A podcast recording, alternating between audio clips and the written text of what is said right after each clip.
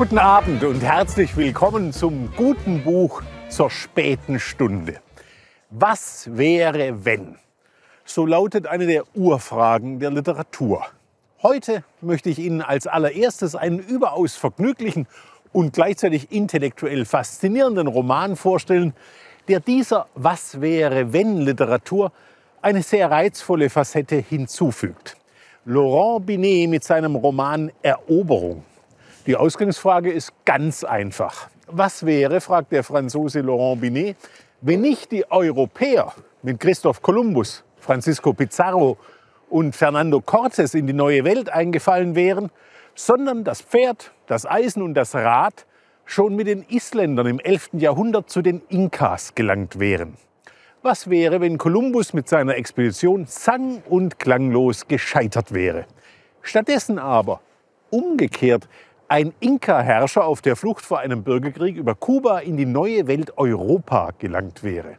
So beginnt Laurent Binets Roman Eroberung. Wir lesen gebannt vom Inka Atahualpa, der mit einem winzigen Gefolge von 183 Männern und Frauen sowie einigen Papageien und einem Puma erst nach Portugal und dann nach Spanien gelangt, wo es ihm durch ein militärhistorisch atemberaubendes Bravourstück gelingt, das Reich von Kaiser Karl V. an sich zu reißen. Und damit nicht genug. Der Inka wird mit seiner Sonnenreligion zu einem spannenden theologischen Herausforderer für Martin Luther. Denn anders als der Mönch aus Wittenberg zeigt sich Atahualpa offen für die Klagen der revoltierenden Bauern. Laurent Binet kehrt den kolonialistischen Blick radikal um.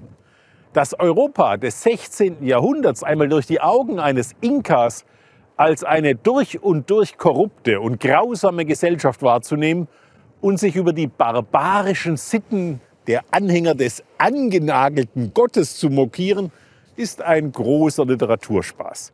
Also vertrauen Sie mir, ich weiß, was ich tue und lesen Sie Laurent Binets Roman Eroberung, erschienen in der deutschen Übersetzung von Christian Wachinger im Rowold Verlag.